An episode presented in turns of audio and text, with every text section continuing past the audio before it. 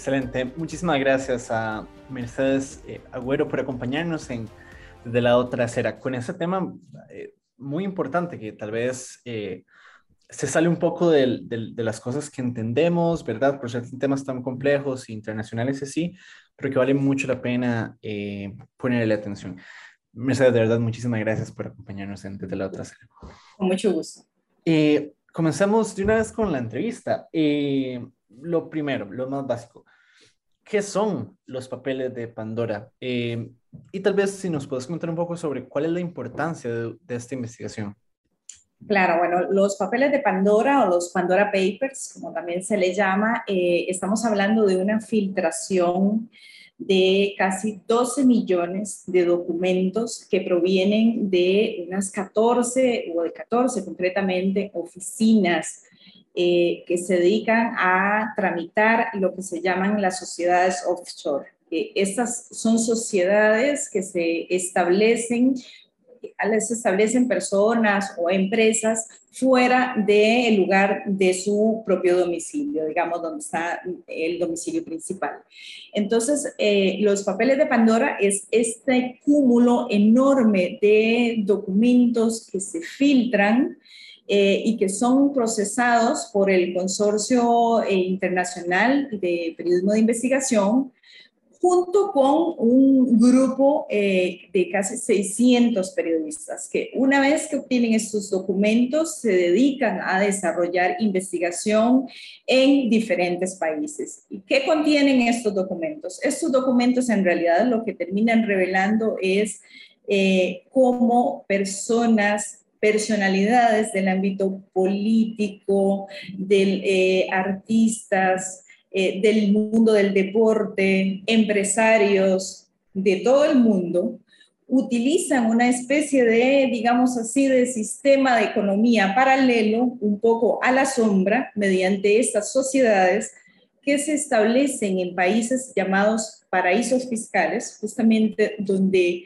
eh, esos paraísos fiscales también pues se mm, caracterizan por ser poco transparentes en cuanto a la información que se da al público, tienen un sistema, sistemas tributarios este, muy, muy libres o se cobran muy pocos impuestos, eh, no se exige, como te digo, casi transparencia. Y entonces son, por eso se les llama paraísos, son muy atractivos. ¿Para qué? Para que esas personalidades a nivel mundial puedan poner ahí bajo un cierto secreto, resguardo, sus fortunas, eh, sus empresas, eh, todo aquello que en sus propios países no quieren que esté ventilado, sobre todo hacia la eh, fiscalización de tipo tributario. Pero también esto en muchas ocasiones se presta para eh, poner en, estos, eh, en estas sociedades, en esos paraísos fiscales o fideicomisos, este, fortunas que no son bien, bien habidas, o sea, pueden venir también dineros que se han generado ya sea por lavado de dinero, eh, por narcotráfico, por venta de armas o algún otro tipo de delitos. Entonces es una bolsa muy grande donde va de todo. Tener una sociedad offshore como tal no es ningún delito en ninguna parte del mundo.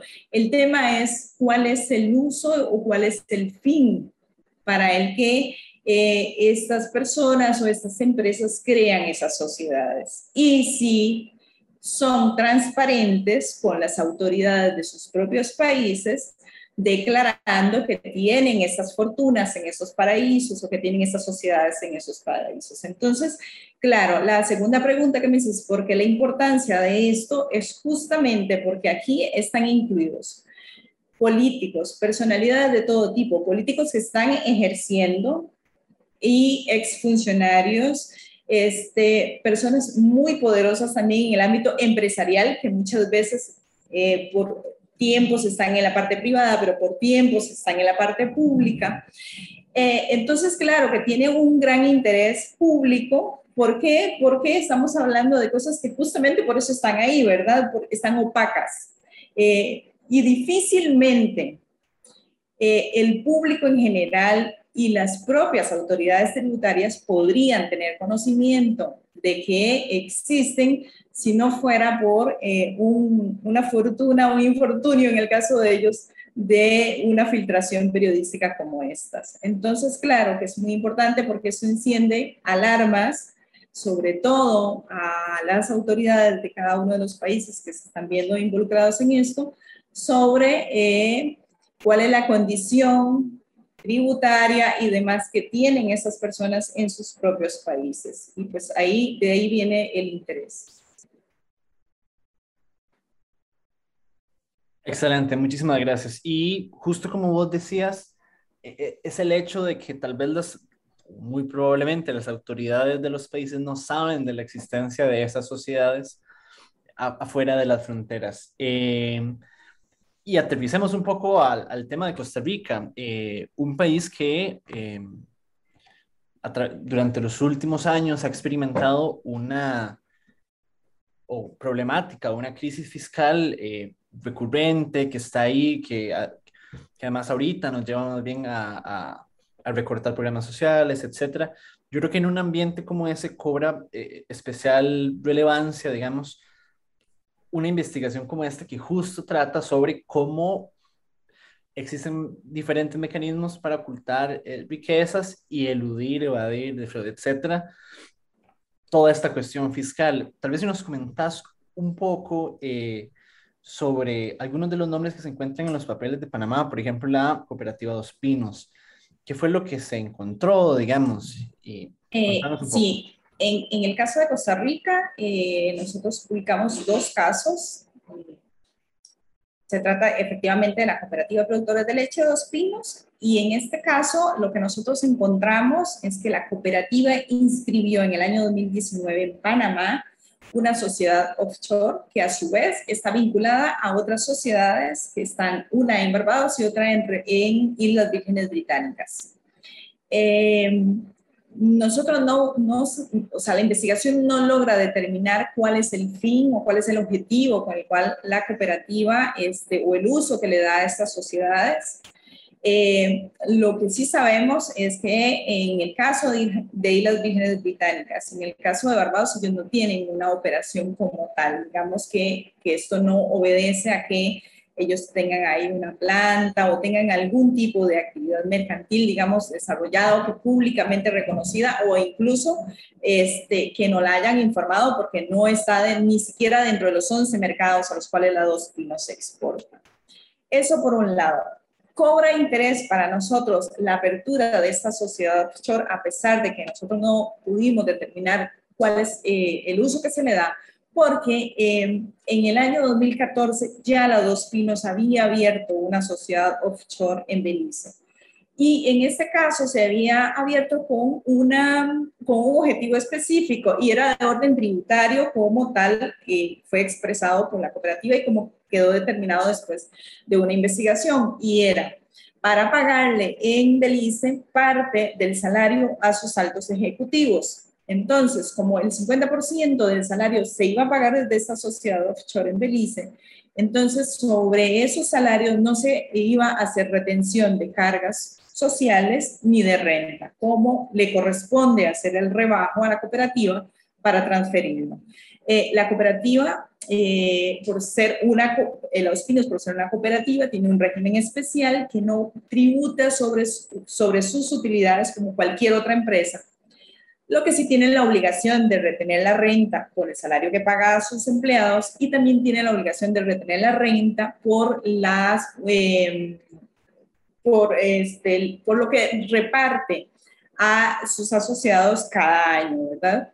Eh, eso es para ellos, digamos, en tema de utilidades. Entonces, claro que llama mucho la atención teniendo la cooperativa este régimen especial en Costa Rica que tenga una sociedad offshore en Panamá y que además esta tenga vinculación con otras sociedades en eh, algunos de esos, de esos países considerados como paraísos fiscales. Eh, y por supuesto que, bueno, ese es un poco lo que se, lo que se cuenta, digamos, en modo muy resumido de la Dos Pinos, eh, como le digo, nos llamaba la atención que a pesar de que ellos eh, incluso habían sido multados por tributación y habían sido multados con la caja, con multas muy, muy elevadas, y con eh, incluso una serie de apelaciones que presentó la cooperativa en ambos casos para que no se le multara por el uso de esta sociedad que reincidan en esto en el año 2019 con otra sociedad que a su vez está vinculada con otras sociedades, pues difícilmente las autoridades este, tienen acceso, digamos, a ese tipo de información y además que se vuelven sistemas o entramados societarios muy complejos, porque una sociedad depende de la otra y otra es accionista de la otra. Entonces, pues bueno, em, y, otro elemento que nos, también nos pareció interesante y es que consultados asociados de los dos pinos, eh, que son los dueños de la cooperativa como tal, hay este, prácticamente un total desconocimiento de la existencia de estas sociedades, ¿verdad? A pesar de que incluso a ellos se les menciona como beneficiarios finales a la hora de inscribirlas. Ese, ese es uno de los casos que nosotros divulgamos, un poco el contexto. Muchísimas gracias. Yo creo que, y, además leyendo un poco las declaraciones de la gente de Dos Pinos que hace poco dijo, no, esas sociedades no las estamos usando para eludir o evadir, em, uno se hace la pregunta, como vos decías, bueno, con ese antecedente, digamos, del, del 2014, hasta dónde uno, digamos, simplemente les cree y ya, ¿verdad? Eh, vos me dijiste que tenías, que habían dos casos. Sí, el, el, segundo? Sí, el otro caso eh, tiene que ver con una empresa que es una empresa piñera eh, que involucra a un empresario y eh, político también, el exministro Bolio. Y en este caso también llama, la, llama poderosamente la atención, que me llamó la atención, digamos, el, el caso del exministro Bolio, y es el siguiente es una empresa, es una eh, offshore que se abre en Panamá, que es a su vez eh, la dueña de una empresa que se, es la que desarrolla la actividad aquí en Costa Rica. Eh, esta offshore se abre en el año 2008 y indagando un poco este, sobre el desarrollo, digamos, de esta sociedad eh, y de la actividad piñera que se desarrolla aquí en Costa Rica, eh, nos damos cuenta que, bueno, la sociedad se abre en el 2008. En el 2012, más o menos, para el 2012, ya la piñera Opala Agrícola, que es la que desarrolla la actividad aquí en Opala, en la zona norte de nuestro país, eh, esta empresa de la cual era presidente y directivo don Alfredo Bolio, que bueno, como te digo, es una, es una persona reconocida en el mundo político, porque fue ministro de Agricultura, fue ministro del MEIC, fue presidente del Banco Nacional durante ocho años, directivo durante 14 años, bueno, ha estado vinculado en diferentes procesos políticos. Don Alfredo Bolio, este, que digamos que es la, la cara, además de esta empresa en Costa Rica, en el año 2012 hay una inyección de capital de 20 millones de dólares a la offshore que opera en Panamá o que está en Panamá, digamos. Entonces, eh, el caso llama la atención porque Upal Agrícola, de lo que nos damos cuenta en la investigación, había tenido eh, problemas y atrasos constantes con el pago de la seguridad social en Costa Rica, con las cuotas eh, obrero-patronales. Eh, esto había llevado a que la caja, a hacer un, múltiples arreglos de pago con la caja, esos arreglos de pago se cancelaban en algunas ocasiones al día y en otros casos se volvían a renegociar hasta dos o tres veces. Eso por un lado. Y esos arreglos de pago han sido una constante, por lo menos durante todo el periodo que nosotros analizamos. Y otra cosa que también nos llama la atención es que mientras se manejan estos, eh, en esta offshore en Panamá, esta cantidad de de dinero. Eh, en Costa Rica, en el 2009, la empresa también tiene eh, una pendiente con el pago del impuesto de la renta. Esto lo determina tributación en una fiscalización que se hace posteriormente. Y entonces a raíz de esa fiscalización se le empieza a cobrar también este, los pendientes que había dejado de pagar en el año 2009. Esto a partir del año 2017. ¿Y qué pasa? Que incluso eh, llega el 2019 y Upal Agrícola, que es esta piñera que exporta millones de piñas anualmente a diferentes mercados del mundo, llega al 2019 arrastrando todavía parte de la deuda que tenía desde el año 2009 de renta y se beneficia con una parte de la amnistía tributaria que otorga, eh, que se otorga en el 2019 mediante una ley. Eh, más o menos es, eh, un poco más de 60 millones es lo que finalmente ellos logran ahorrarse en, ese caso. Eh, las explicaciones en este caso, este, también del exministro Bolio, bueno, es que esta inyección de capital en Panamá en realidad tiene otro fin, el, el, el, fin que tiene, perdón, es adquirir una empresa que lo que le permitía era ampliar, digamos, su capacidad actual de operación de la eh, de la piñera, que en ningún momento se trata ni de dividendos ni nada, para, ni nada por el estilo de los accionistas, porque él no es el único dueño, sino que es él y otro grupo de accionistas. Pero en este caso, como le digo, también llama la atención cómo una empresa que viene arrastrando estos problemas para pagar, por ejemplo, la seguridad social, que es algo muy básico en este país, este, y para hacer frente a sus obligaciones de renta, a su vez hace una inyección de capital del orden de casi 20 millones de dólares, no más cruzando la frontera, nada más que esa. Eso estaba en una sociedad en Panamá y donde difícilmente las autoridades costarricenses pues, pueden tener eh, acceso a qué es lo que está pasando, de dónde proviene ese dinero.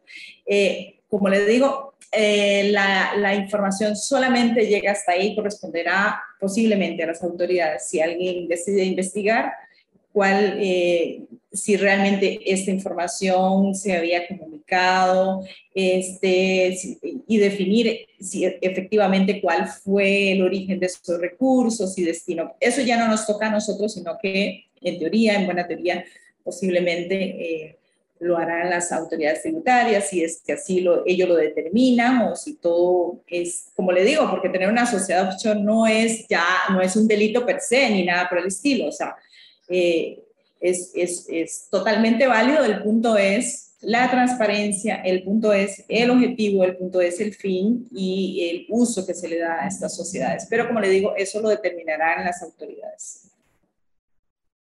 Claro, claro. Yo creo que ustedes ponen el, el, el, el dedo justo donde es, que es, es esa pregunta que vos hacías. Bueno, ¿cómo, digamos, tenés esta serie de inconsistencias con pagos de cuotas sociales, etcétera, uno se preguntaría, bueno, tal vez el negocio no está siendo tan rentable, no tiene la plata, no creo, ¿verdad?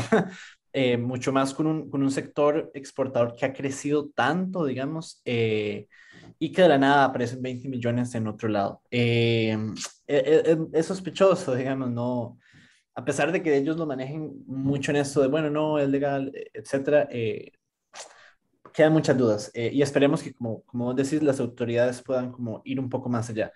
Y hablando también de las autoridades y de lo que pasa en Costa Rica, eh, así iba la tercera pregunta. ¿Consideras vos, digamos, después de la investigación, que obviamente no solo es Costa Rica, sino que es a nivel mundial, eh, pero en los papeles de Panamá también habían salido varias figuras costarricenses, eh, aparecido, digamos, no necesariamente se encontró, digamos, alguna clase de delito, ¿verdad? De estas cosas, pero sale un nuevo caso, aparecen nuevas personas, nuevas eh, compañías. Eh, no sé, no sé si Costa Rica, ¿cuál es su opinión? ¿Tiene algunas características específicas, digamos, que le hagan, que la hacen protagonista en estos escándalos eh, relacionados a materia fiscal, paraísos fiscales, etcétera? No creo que tengamos una condición especial, simplemente en materia offshore estamos a la moda, digámoslo así.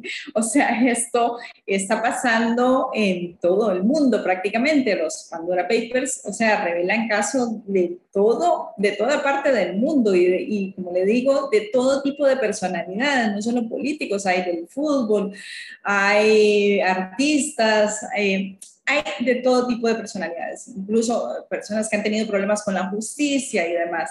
Entonces, no creo que sea una situación particular, es en realidad una especie como de eh, economía paralela que se está desarrollando o que se viene desarrollando a nivel mundial esto lleva muchísimos años ocurriendo. El tema es que no tenemos muchísimos años eh, de filtraciones como estas, pero no creo que tengamos ninguna condición especial. Eh, es simplemente algo que eh, está globalizado totalmente y en Costa Rica, como en muchos otros países del mundo, hay también como toda una especie de mm, red, digamos, o de, tal vez de asociación o de red o de que se dedican incluso a, promover y a promocionar esto, porque en, una entrevista nosotros nos decían, bueno, pero es que esto lo hace todo el mundo, esto lo hacen todas las corporaciones a nivel mundial, o sea, esto no es nuevo, no tiene por qué sorprenderles.